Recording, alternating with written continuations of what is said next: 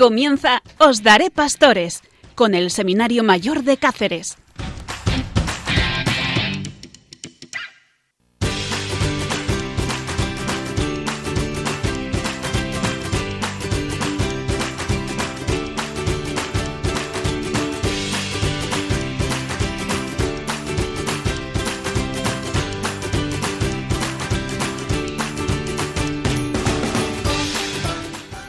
Daré pastores desde el seminario de la diócesis de Coria Cáceres.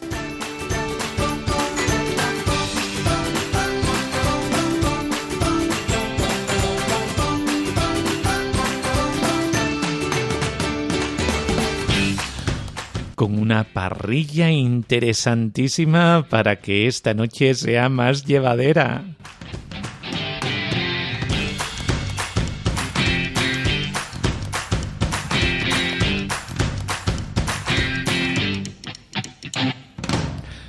Y hablamos de la pastoral y de nuestros pastores.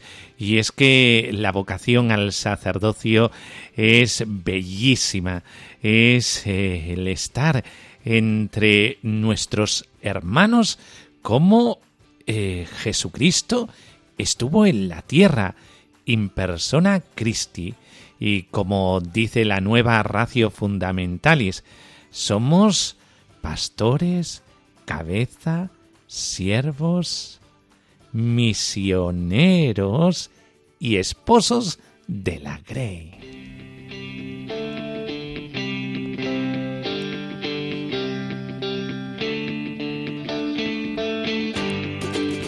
Con una parrilla preciosa que es, eh, por ejemplo, la vida de los santos, la vida de San Juan Eudes, noticias recién salidas de la actualidad.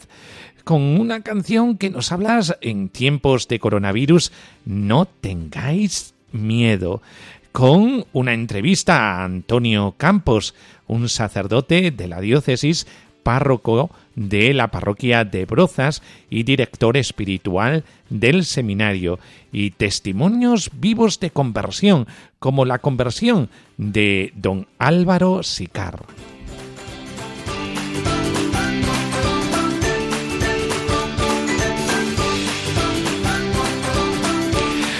Una parrilla interesantísima que no os podéis perder. Estáos al tanto a estas horas tan intempestivas eh, de este programa, eh, porque es súper, súper entretenido.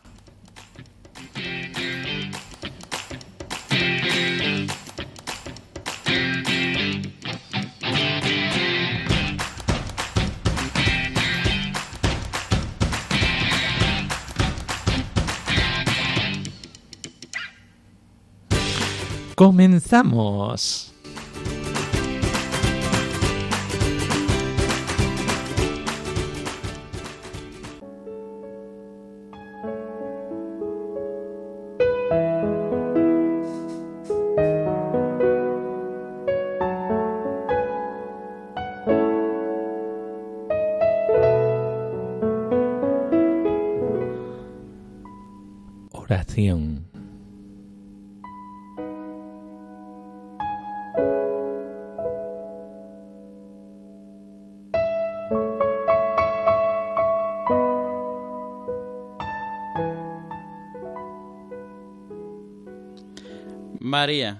Concede a los jóvenes la gracia de conocer bien su vocación, descubrir toda, la, toda su grandeza y belleza, y valorar el don divino de ser llamado.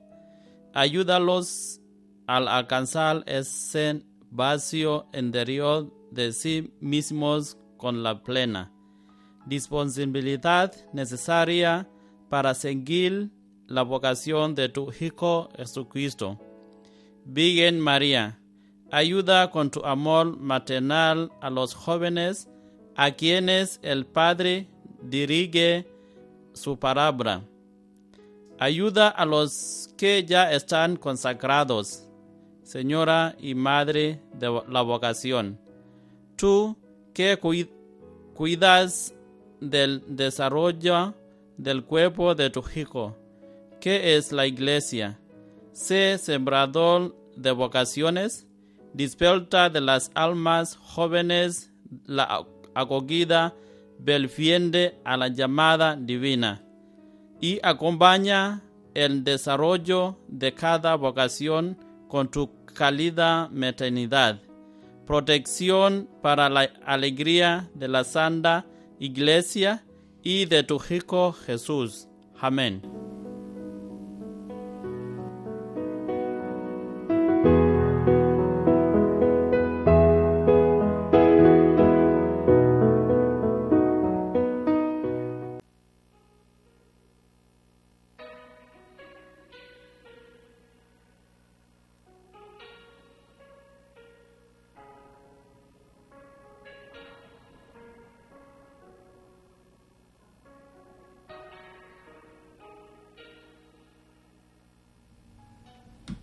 Testimonio de los santos.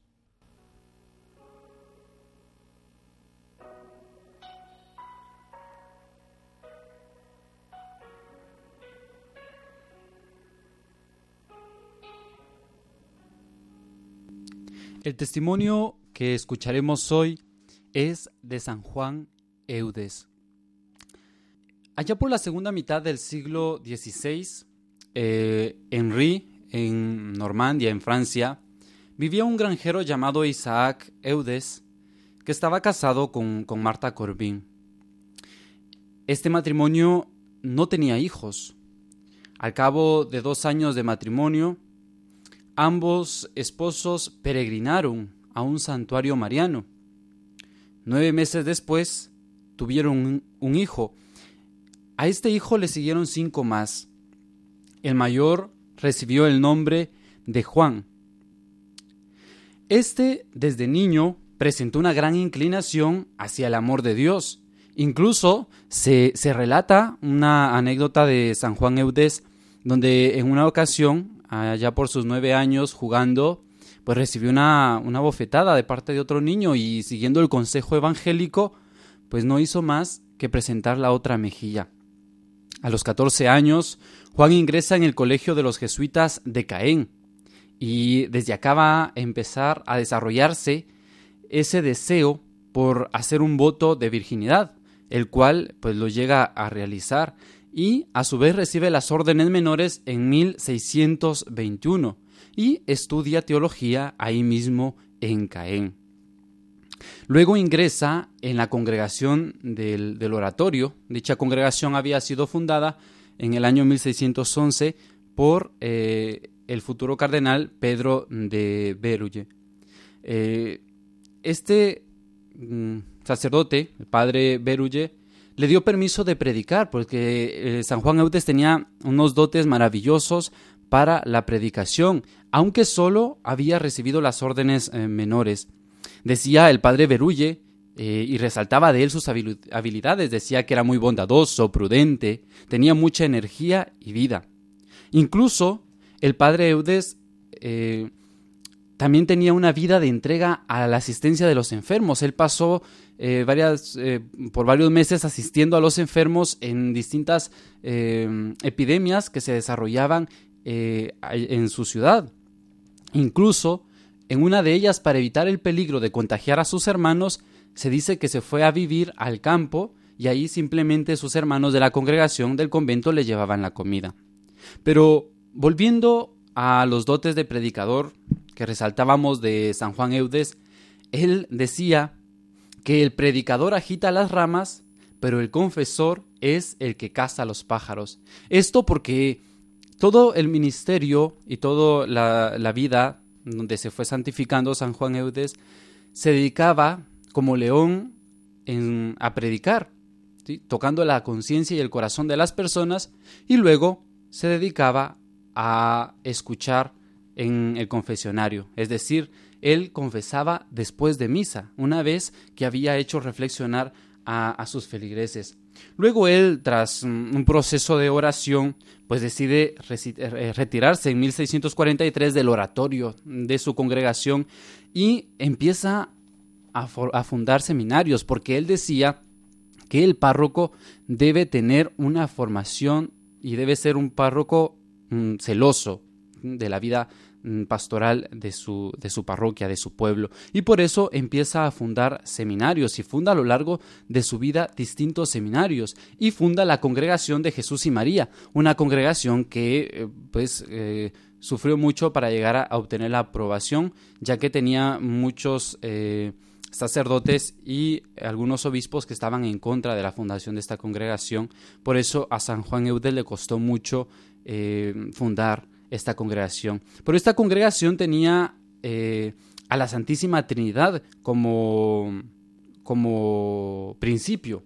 ¿Sí? Pues él mismo decía que la Santísima Trinidad es el principio y el último fin de la santidad del sacerdocio.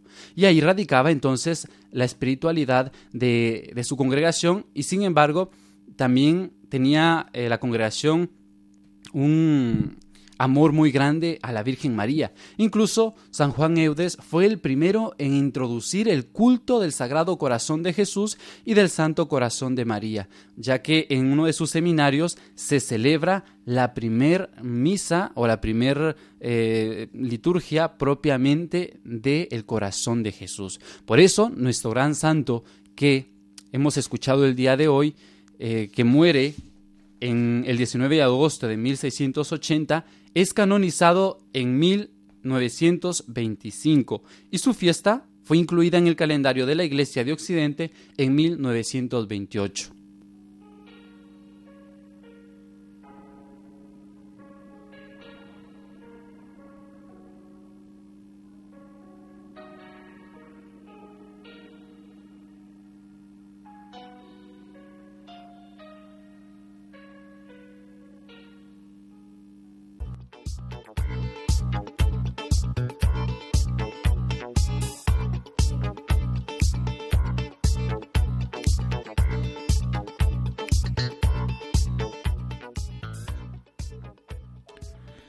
Noticias.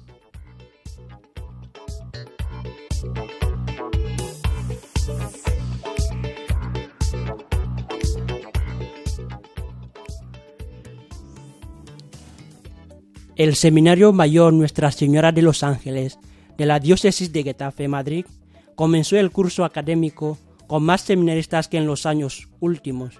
Se incorporaron 10 candidatos al sacerdocio de entre 18 y 35 años para comenzar su formación en el primer curso. El seminario cuenta ya con 35 seminaristas.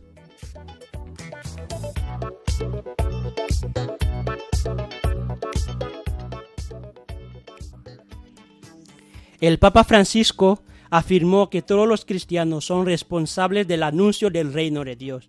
Todos los cristianos deben sentirse responsables del anuncio del reino de Dios Así lo aseguró el Papa Francisco al finalizar la audiencia general del miércoles 21 de octubre que presidió desde el aula Pablo VI del Vaticano.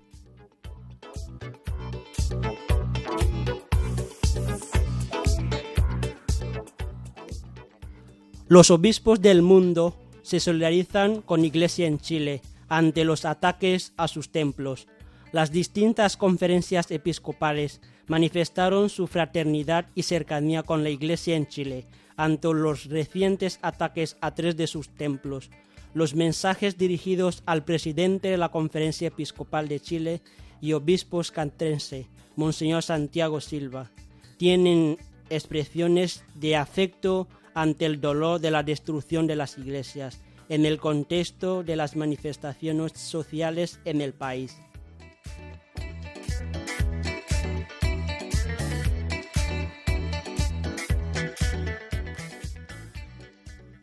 El Papa Francisco nombra un nuevo obispo para España. El Papa Francisco nombró a Monseñor Luis Ángel de las Heras Berzán, nuevo obispo de la histórica diócesis de León, España, después de aceptar la renuncia presentada por su predecesor, Monseñor Julián López Martín, por edad, al alcanzar ya los 75 años.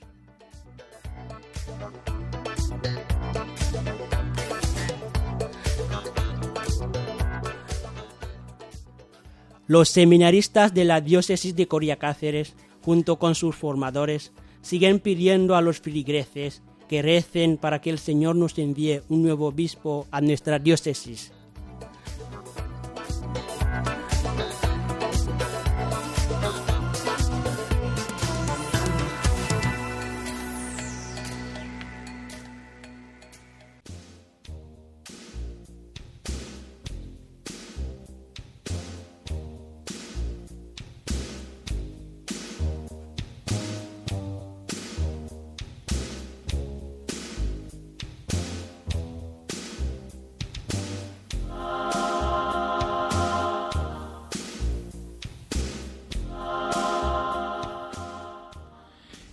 Entrevista.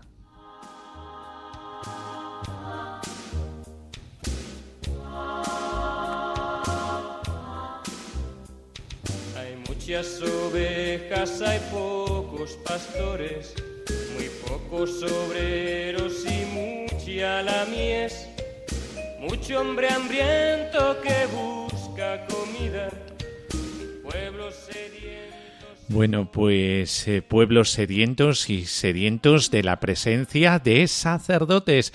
Y por eso en Ostaré Pastores eh, siempre hablamos de alguna experiencia pastoral de algún sacerdote, en este caso de la diócesis eh, de Coria Cáceres, puesto que estamos hablando del seminario eh, de Coria Cáceres, Ostaveré Pastores, eh, que se realiza desde este seminario y por lo tanto hablamos de pastores de nuestra diócesis. Y mira por dónde se ha nombrado un nuevo director espiritual. Nuestro anterior director espiritual está enfermo, rogamos eh, por él, eh, don eh, Luis Romero Sevilla, párroco durante mucho tiempo de Montánchez, un pueblo muy famoso de por aquí, por estas tierras, y que queremos mucho.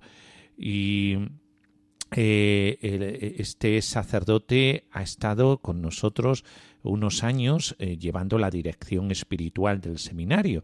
Y ahora tenemos a otro sacerdote, don Antonio Campos, eh, que eh, es párroco de otro pueblo muy famoso de la diócesis, Brozas, que tiene una gran iglesia. La iglesia es tan hermosa, tan bella, que le llamamos aquí en nuestra diócesis la catedralina.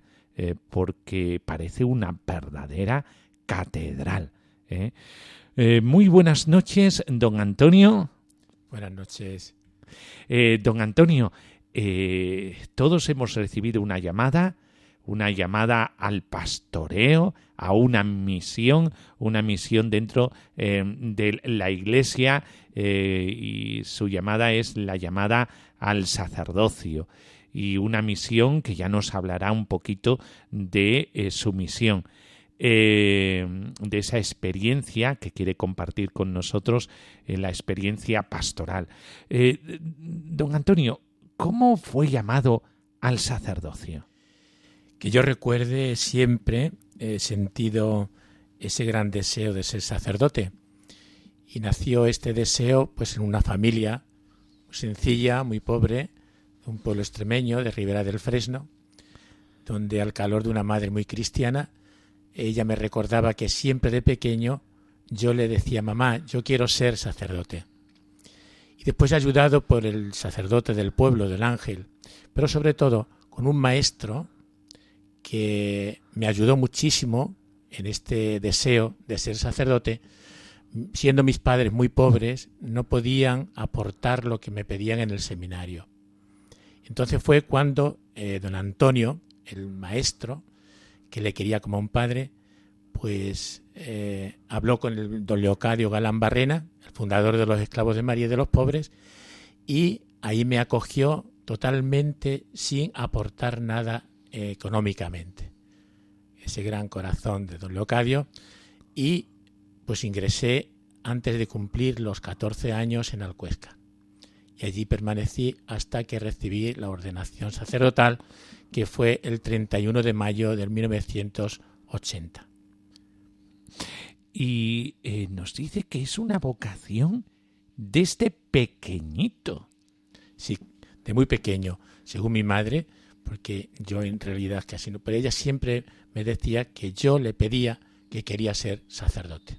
Eh, para que veamos que el seminario menor tiene sentido, ¿verdad? Que algunas veces tenemos dudas, eh, porque los frutos son pocos también, eh, del seminario menor y muchas veces decimos, eh, no, los peques, los peques no saben lo que quieren. Para mí creo que es muy fundamental el atender y acoger esas inclinaciones o esas peticiones de los pequeños de entregarse al Señor. Uno va descubriendo después, a lo largo de todo este periodo y dimensión de, de seguimiento de la vocación, lo que el Señor te está pidiendo. Pero creo que es muy importante eh, la acogida desde pequeño a este gran ministerio de sacerdocio. Y ha hablado de un carisma muy amado, muy querido en la diócesis de Coria Cáceres, que es el carisma de los esclavos de María y los pobres. Eh, ¿Qué nombre este? Esclavo y encima de una esclava, la esclava del Esclava. Señor María, y de los pobres, esclavos de los pobres. Sí. ¿eh? Este, este carisma, eh, ¿qué, qué, qué carisma es dentro de la Iglesia? Pues un carisma precioso, un carisma verdaderamente, eh, además, donde se evangeliza, los pobres son evangelizados.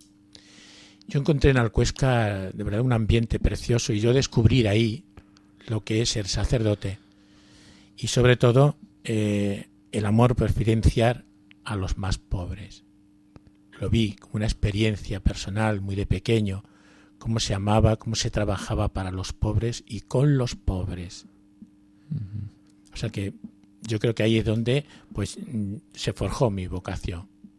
Decía el padre Leocadio que eh, el- la chatarra del mundo, Yo porque lo recojo la considera chatarra, la chatarra del mundo, y sin embargo, la chatarra del mundo son las joyas de la corona de la de que iglesia. trabajándolas con amor, esas chatarras del mundo se convertían en algo tan valioso, ¿no? y si es que los pobres siempre serán el tesoro de la iglesia. Era un lema del Padre que los pobres sean evangelizados. Y él dice que, que entregó lo que más tenía, que era el cariño sacerdotal, amor y cultura a los pobres. Eh, por eso, eh, tan hermoso carisma que eh, tiene como preferencia a los pobres de tal manera que eh, allí donde escuchéis Casa de la Misericordia. Casa de la Misericordia eh, significa una casa de acogida a discapacitados que no tienen medios eh, para poder subsistir y para tener un seguimiento por su discapacidad y también a los ancianos que tienen pocos recursos económicos eh, y que en la Casa de la Misericordia siempre tendrán un lugar, un hogar. ¿eh? Y por eso eh, estas casas de, las, de la misericordia, que hay varias, ¿verdad, don Antonio? Sí. Tenemos una, en- bueno, hay una en Alcuéscar, otra en Pino Franqueado, Las Urdes, otra en Granada, y esas son las residencias, y otra en Calamonte. Calamonte también, sí, Sí. sí, sí. Eh, bueno, pues eh, estas casas de la misericordia eh, seguramente también han escuchado hablar del cotolengo. Pues es una especie de esto, de cotolengo abierto a todas aquellas personas que tienen necesidad de recaudo, de acogida y de hospitalidad, haciendo de esa casa su propio hogar y los esclavos de María y los pobres los atienden con una gran alegría, la alegría de saberse eh, pues con los más amados del corazón del Señor Son los pobres y los dolientes. y los dolientes. Descubrir a Cristo en ellos es precioso. Y don Antonio también tiene una experiencia cargadísima de pastoreo. ¿Dónde ha estado eh, en su ministerio pastoreando la grey del Señor? Sí, pues recién ordenado sacerdote, una vez que canté misa en Ribera del Fresno, que es mi pueblo, pues me destinaron a Torrijos. Allí abrimos una casa de acogida para niños. Torrijos está en Toledo, En Toledo, ¿verdad? Para sí, nuestros oyentes. sí. ¿Tiene algo que ver Torrijos con las torrijas? Oh, riquísima. Ese- es el dulce, podemos decir, más típico de Torrijos, las torrijas. Anda, fíjate, ¿eh? yo que lo decía así sí. en broma y resulta que es que realmente Sí. las torrijas tienen que ver con torrijos. Buenísimas. ¿Eh? Buenísimas. y es muy difícil hacerlas, ¿eh? porque, oye, eh, dejarlas al punto las torrijas, ¿verdad? Tiene su punto. Eh, claro. tiene, tiene su punto, Sí, ¿eh? Entonces, pues, Y allí empecé, eh, podemos decir, pues esa labor de, de pastoral, ¿no? Y allí, estando en Torrijos, pues me dieron la primera parroquia, fue Val de Santo Domingo, que es un pueblecito pegando también a, a Torrijos. Y después estuve también en Alcabón, estuve en Santa Olaya, en la zona esa de por ahí. Y después de, de ahí me tuve 22 años en Torrijos. 22 años, años. son muchos años, Muchos ¿eh, don años, Antonio. sí. Allí muchos oyentes de Radio María eh, le escucharán y lo reconocerán, ¿verdad? Sí, sí. Porque al pastor lo reconocen por su voz. Podemos decir, fue el primer amor. El primer amor, ahí está, ahí está. eh, a, las, a las ovejas, al pueblo. gente maravillosa. Sí, sí. Y después de ahí, pues me mandaron a, a otra fundación de Pinos Puente, en Granada. Sí, sí, sí. También permanecí allí pues seis años, no completos. Sí, sí, sí. Y después me mandaron a la Surde, una tierra preciosa, Sí. sí, y, sí. y muy bien, trabajé muy a gusto, muy contento en las Surdes, Ujú. que llevaba nueve alquerías, tres parroquias con nueve alquerías. Nueve arquerías. Eh, arquerías, para que eh, los oyentes eh, sepan que son, son pueblos pequeñitos, Pequeñitos. pequeñitos, con muy pocos habitantes. Sí. ¿eh? Son aldeas pequeñitas. 16 habitantes, por ejemplo, en alguna. Sí, sí, sí. Sí. Eh, y, Y, y- el más y grande, Pino Franqueado, que es donde residía. son lugares acompañados por unos paisajes Precioso. preciosos. preciosísimo. Yo creo que lo más bonito de la diócesis. Sí, sí, sí, sí. Y la gente... Mucha vegetación, abundancia de agua, Sí, sí. y la gente muy sencilla, Eso, muy abierta, muy sencilla, al mensaje bondadosa. evangélico, Sí, con gran respeto a los sacerdotes, una cercanía grande. sí, sí. sí. Para mí fue precioso. Y después de las urdes... Después de la Surde, pues eh, pedí un año Ujú. eh, y estuve en Madrid, también trabajando Sí. en, una, en una parroquia, San Sebastián Mártir. Y de ahí, pues ya don Francisco, el, nuestro obispo, pues eh, me indicaba y mandarme a unos pueblos de Extremadura y fueron los de Santiago de Alcántara. Cedillo, Herrera de Alcántara y Carvajo. Caramba. Y ahí he estado ocho años, A estos lugares se le llaman los cuatro lugares. los cuatro lugares. Los cuatro Es una lugares. pequeña diócesis. Una- sí, sí, sí. Porque también hay mucha distancia entre unos y, Sí, y yo- otros. Desde Carvajo a Cedillo, que eran los extremos, Sí, unos 50 kilómetros. sí, sí. ¿Y habitantes más o menos cuántos serían? En total, pues eh, unos 1.600, 1.700. Sí, en los, total. los pueblos de nuestra diócesis son pequeñitos, Son no son como los de Badajoz o Andalucía, que tienen pueblos muy grandes, llamándose pueblos, son como ciudades. Eh, sin embargo, eh, nuestra diócesis es muy rural y tiene pueblos eh, pequeñitos, con pocos habitantes. Normalmente un pueblo de estas características tengan los 200 habitantes, 300 habitantes. Sí, Herrera tendrá 200 y algo, Ujú. Carvajo también, unos Mm. no llega a 300. Y vivía en Santiago de Alcántara. Vivía en Santiago de Alcántara. Y eh, así algo llamativo de su ministerio que nos quisiera contar. Bueno, pues muchos años, porque son ya 40 años de sacerdote, pues ha habido de todo, ¿no? Eh, pero sobre todo una- pervive por lo menos por lo menos todavía en mí ese deseo de, de agradar a Dios de allí donde me pone y de ser santo que eso sí que nos forjó mucho el padre Leocadio sembró en nosotros un gran deseo de santidad. Y pues muchas cosas. Recuerdo una que me marcó mucho que fue pues que en mi apostolado en Val de Santo Domingo en vísperas de mi cumpleaños el 18 de mayo pues ante un acontecimiento muy triste, un señor mató a su hija y al, y al compañero de, de su hija. Suena Y- por ahí el móvil, la llamada siempre está latiente, ¿verdad? Sí, eh? Esto es estar No. en activo y en vivo y en directo. Lo apagamos. Sí, Y sí. entonces, pues, mm, al comunicarme, yo fui a hacer el ejercicio de las flores en el mes de mayo con un grupo de chicos que estaban trabajando y después de celebrar la misa me quedaba para, para hacer las flores y entonces me avisaron de que había sucedido esto y yo fui a, pues eso, a la presencia sacerdotal y atender a los más necesitados, ¿no? En ese momento, ¿Y qué sucedía? pues que eh, un señor eh, mató a su hija y, a- y al compañero de su hija Ujú. y yo quise que me dejase entrar, él me lo impedía con el arma en la mano y de mucho pedir y rogarle no me dejó entrar. Entonces, bueno, pues yo me puse a una dis- cierta distancia y ya todo el pueblo congregado allí alrededor del sacerdote y de la policía y tal, pues permanecí mucho tiempo muy cerca, Ujú. hasta que, bueno, pues yo recibí un tiro, un dolor fuertísimo en el hombro y que me dio un tiro Ujú, ujú. y conservo pues la, la bala Sí, incrustada En, mi, en el hombro, Sí, sí, cerca del hueso. cerca de... No, está incrustada en el mismo hueso. Ah, sí, no sí. tuvo o sea, salida, sí, se quedó.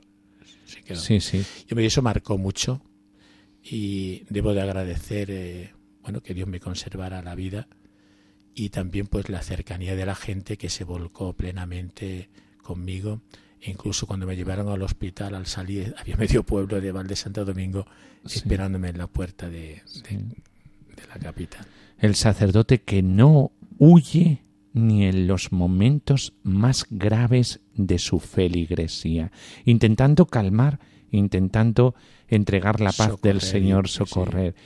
Sin embargo, eh, pues eh, se llevó un regalito y ese regalito está ahí presente siempre. Sí me ha dado fuerza o sea no me acobardó sino me dio fuerza porque creo que tenemos que estar ahí donde nos necesiten con una generosidad grande, ¿no?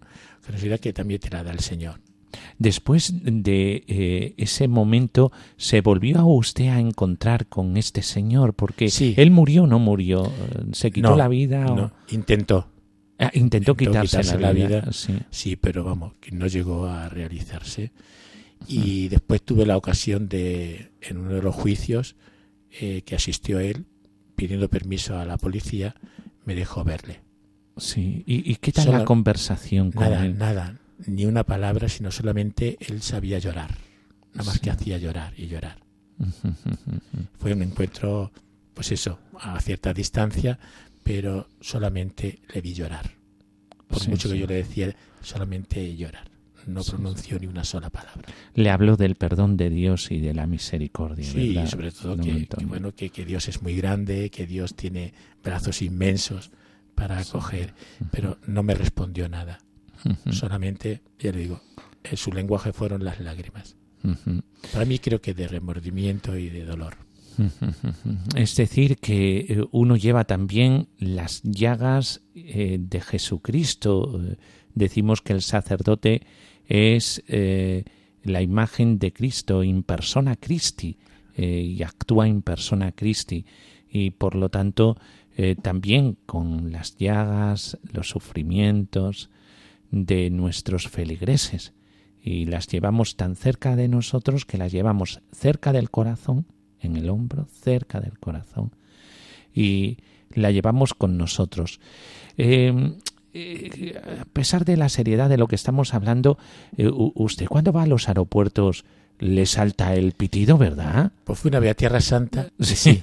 Sí, es decir, que la bala está ahí, es decir, el pitido, el pitido está, ¿verdad? De suyo yo Eh, llevaba es patente. de las vacunas que me habían puesto y de, de- Sí. del informe médico y Sí. con eso es suficiente. Sí, sí, sí. Eh, padre, eh, claro, ahora eh, tiene otra parroquia, hemos hablado que es párroco de Brozas. Sí, ¿eh? Es reciente justo este eres un año. Un año, Un eh, año. sí, Sí, en sí. septiembre, el día 16, pues dije por primera vez misa ahí en Brozas. La verdad que sí, como decía al principio, pues es- tiene una parroquia preciosísima, los templos, Santa María, la Mayor, y también los mártires, porque hay dos, Dos iglesias. hubo dos, parroquias, Ah, claro, pues ya sí. están unidas, ¿no? En una sola. Pero más hermosa la gente. Ah, ahí está, ahí está. sí, es muy grande el templo, muy bonito, eh, pero la gente me ha sabido acoger muy bien y estoy trabajando muy a gusto con ellos. Y ahora esta sorpresa de ser director espiritual del Seminario Mayor y Menor de la Diócesis de Coria Cáceres. Eh, eh, ¿Cómo, cómo eh, ha cogido este, esta llamada de la Iglesia, Sí, don con Antonio? cierto temor, o sea, y también reconociendo mi pequeñez, ¿no? Entonces, pero bueno, no lo he buscado, no lo he pedido, eh, creo que me lo pide el Señor, pues bueno, aquí estoy, ¿no? Como repitiendo ese lema tan hermoso de que hemos vivido en el domo, aquí estoy, envíame, bueno, y le he aceptado siempre confiando en el Señor que es el que me va a ayudar, pero con alegría, de verdad. Sí. Bien.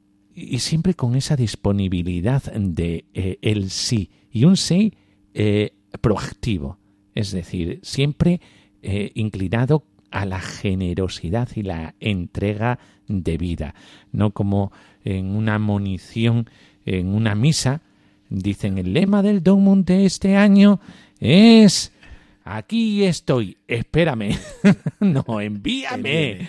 Nada, es proactivo, es un mensaje eh, proactivo, Sí. eh, que lo que quiere es decirnos que todos estamos llamados a la misión. a la misión. Y esto de ser director espiritual de los seminaristas es eh, una función muy necesaria de acompañamiento y que hace crecer, hace crecer a todos aquellos que se forman en el seminario. Ayudarles en este proceso, ¿no? en esa dimensión que nos pide la ratio fundamentales, también espiritual.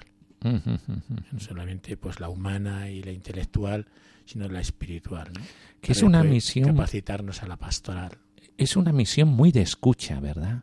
Sí, de escuchar mucho, una apertura grande a oír, pero también iluminar ¿eh? desde el Evangelio y con la ayuda de Dios, ¿no? Pues ir esclareciendo, pues muchas veces las dudas que tienen en este seguimiento a Cristo, en la vocación, problemas, dificultades, donde han de encontrar en el director espiritual, pues una persona cercana, eh, de confianza, y pues para ayudarle en lo que se pueda, siempre a la luz del Evangelio. Eh, antes habló de un carisma de formación cristiana. Y mira por dónde parece como que Dios ya estaba pensando en ti ¿eh?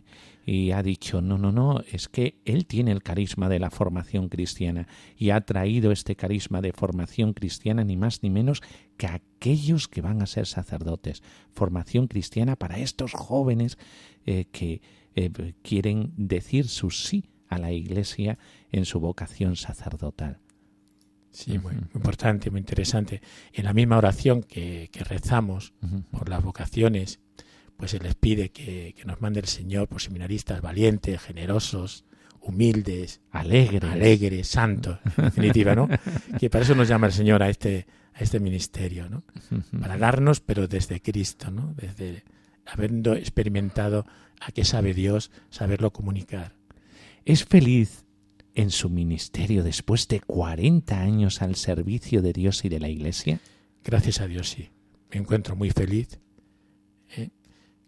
con mis lagunas y mis debilidades, pero muy feliz, sintiéndome muy amado del Señor, ¿eh? que sabe también pues perdonar mis heridas y mis caídas, y, pero muy feliz y con gran deseo de agradarle. Bueno, Todo esto, perdone que sí, se lo debo mucho al Padre Leocadio, Claro, claro. mucho. El padre Eh, Locadio. Fue una escuela preciosa. Sí, ahí está. y sobre todo no de palabra ya, sino con su ejemplo, con su vivencia y con ese gran deseo de entregarnos eh, a los demás, pero siendo santo. Sí, sí, sí. Eh, porque eh, es distinto esto de ser bueno a ser santo. Sí. Nosotros tiramos por arriba. porque todo depende de eh, la gracia. De la gracia y- de Dios, que y- nos trabaja. Ahí está. El Señor es aquel que nos ayuda a llevar nuestro ministerio. Y por eso es tan importante siempre contar con el Señor. Él, él es todo, sin Él nada. Y aquel que eh, esparce y recoge sin mí, desparrama. Y por lo tanto, todo lo podemos en nuestro Señor. Por eso, muchísimas gracias, don Antonio Campos, eh, por eh, haber eh, compartido con nosotros su vocación, su ministerio. Una curiosidad, Sí. ¿cuál es el dulce típico de Santiago de Alcántara? Hay muchos dulces, ¿eh? Esto son muy golosos. golosísimo. Caí muy bien. Pero quizá que uno es las roscas bañadas. Anda, bañadas y bañadas de qué? Pues es como un lustre de azúcar y de huevo, de crema de huevo. ¡Oh, qué Muy rico, muy ¡Qué rico. pinta, Dios mío! Si es Buenísimo. que aquí en Para Extremadura chuparse los dedos. tenemos muchísimos dulces en Extremadura.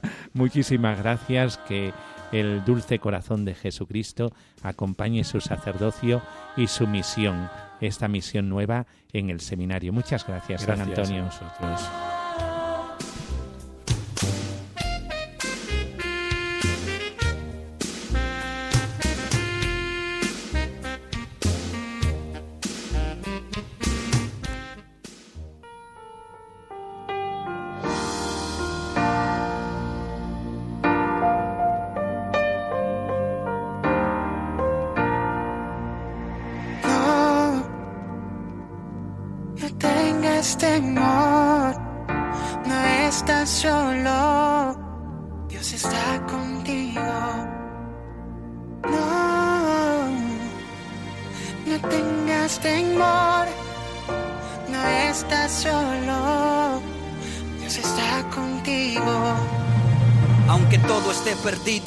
no pierdas la fe. Por más larga que sea la noche, llegará el amanecer. Hay problemas en la vida que no podemos entender, pero a los que confían en Dios todo ayuda para bien. Sin importar la situación, no te hundas en el temor. Hasta en los peores momentos Dios tiene el control. Que la lluvia del dolor no te ahogue el corazón. Después de la tormenta volverá a salir el sol. En tu mente hay muchas dudas, mil cosas que te estresan, mas Dios no te fallará. Siempre cumple sus promesas. Aun si viene a tocar a tu puerta la pobreza, verás que no faltará comida en tu mesa. Si la angustia te aflige, no tengas miedo ni ansiedad. Hay ángeles que te protegen, te libran de todo mal. Ningún virus ni epidemia a tu casa llegará. Jesús murió en la cruz para sanar tu enfermedad.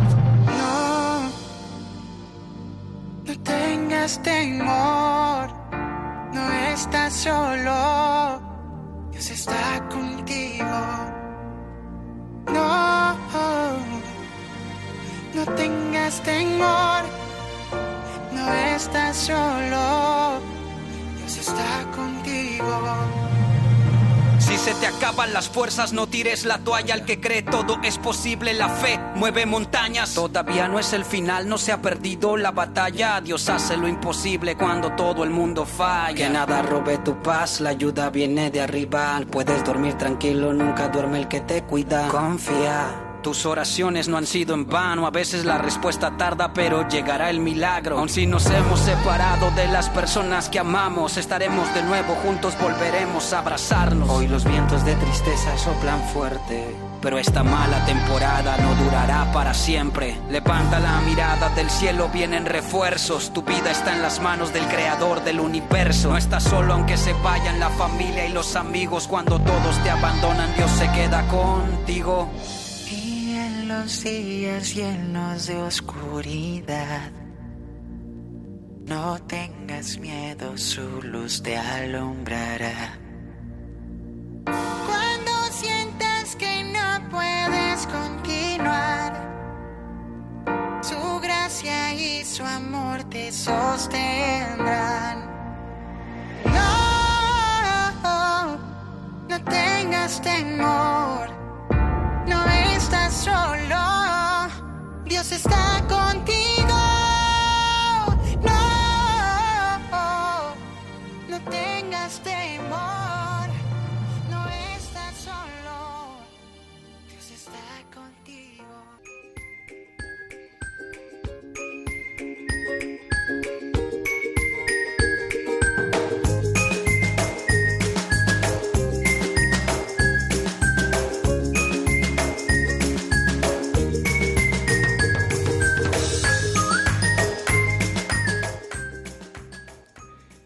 Testimonios vivos.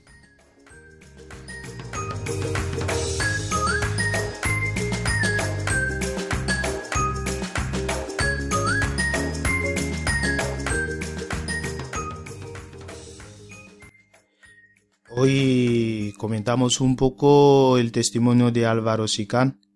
Pues sucede que sale de, era un pandillero y llega a ser capellán de, de la cárcel.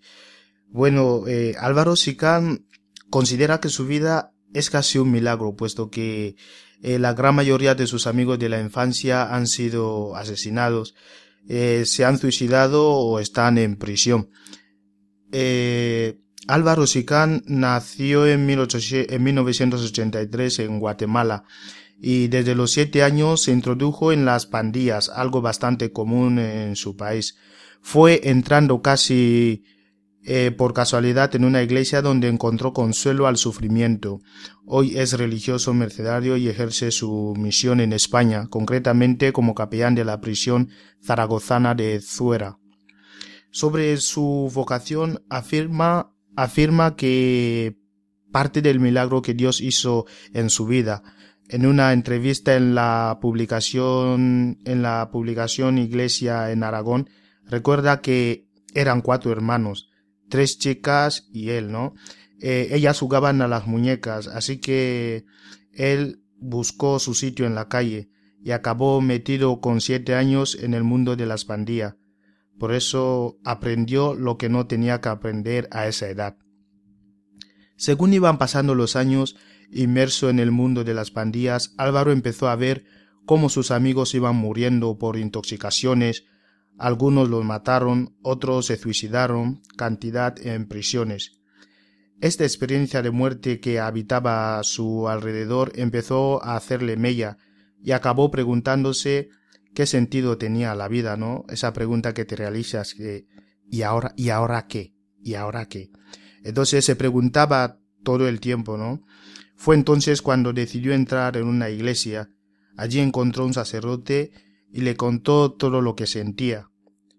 Sus lemas e imágenes, eh, él mismo nos cuenta que el lema y las imágenes le llamaron la atención Jugaban con cadenas y barrotes y eso reflejaba mucho su vida, cuenta él mismo. Así fue como fue dejando el estilo de vida de las pandillas y enamorándose de Dios y de la Orden de la Merced. A los 19 años fue cuando este joven guatemalteco decidió entregar su vida a Cristo para ingresar en el seminario. Ya ordenado sacerdote, por estar muy cerca del carisma original de su orden al trabajar como capellán en la cárcel. Según explica, Dios le hizo ver las, las dos caras de la moneda. Primero la parte de fuera, el mundo de las pandillas, de autodestrucciones, drogas, muerte, y por otro lado el campo de trabajo que quiere ayudar a estas personas. Por ello, Álvaro define su carisma mercedario como un estilo de vida, una espiritualidad que te marca un camino de, de libertad, de lucha, de encuentro y de donar la vida día a día. Es lo que eh, él mismo no llamó tatuaje en el corazón. Su vida religiosa ha estado marcada desde el principio eh, con la cárcel. Este es su lugar natural para hablar de Dios. Nuestra, eh, él mismo nos explica ¿no? que, que su misión desde el principio es la prisión. Desde la formación eh, se metió en esto. En Guatemala ya visitaba las prisiones de su país, después en El Salvador estuvo con los prisioneros y dos hogares de prevención. Después le mandaron a Mozambique y allí estuvo encargándose de los prisioneros. Y luego le mandaron para acá, aquí en España, para seguir trabajando en prisiones. Él mismo nos explica. Y cada fin de semana en la cárcel de Zuera celebran tres misas, una el sábado y dos el domingo. En total acuden unos trescientos presos, de tal de mil quinientos reclusos que hay en la prisión. Este capellán asegura que muchos de ellos lo ven como una tabla de salvación, como alguien que les puede ayudar. Hay presos, sin embargo, que hacen sus eh, imágenes falsas de Dios Igual que manipulamos a las personas para sacar algo, nos explicaba que un preso le decía, manipulamos a Dios Entonces lo que él hacía ver es que yo te rezo, pero luego tú me ayudas. Y si no, ya ni te rezo ni voy a misa. En Zaragoza los mercenarios no solo atendían la prisión de Zuera, sino que además tienen como punto de referencia la parroquia de la Paz y un hogar de acogida. Este último es un antiguo dispensario que tenían las monjitas en la parroquia de La Paz. Tiene diez habitaciones y su, y su misión es ser hogar para aquellos presos que están de permiso en tercer grado, libertad condicional y con libertad total. Se les acoge para que tengan un lugar donde vivir, se les da una asesoría. Está dirigido principalmente a los que no tienen recursos, no tienen familia o no pueden tener contacto con ella. Se ha reformado y mejorado mucho. Allá ahora una, una allá ahora es una es una sala de, de juego, ¿no? Donde todos se divierten, lo pasan bien y se siente muy muy acogido. Y él mismo con ese corazón de acogerlos a todos y trabajar con ello.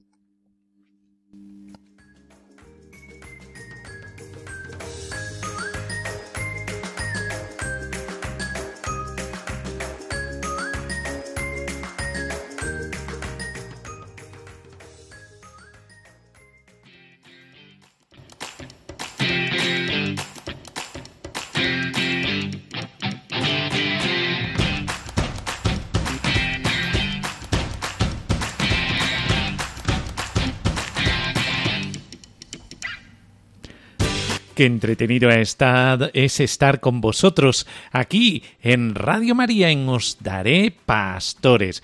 Eh, si es que qué bien se está contigo, te lo digo de verdad, qué bien se está contigo.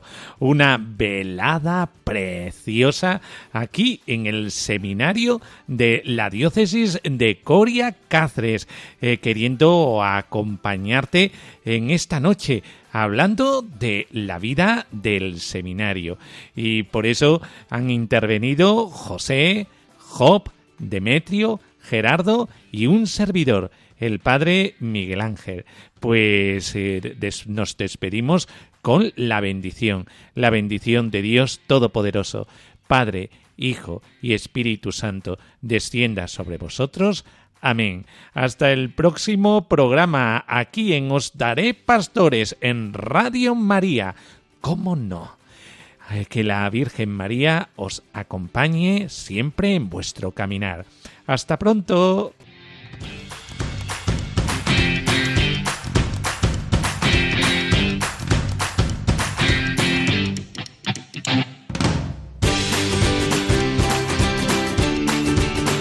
Así concluye Os Daré Pastores, hoy con el Seminario Mayor de Cáceres.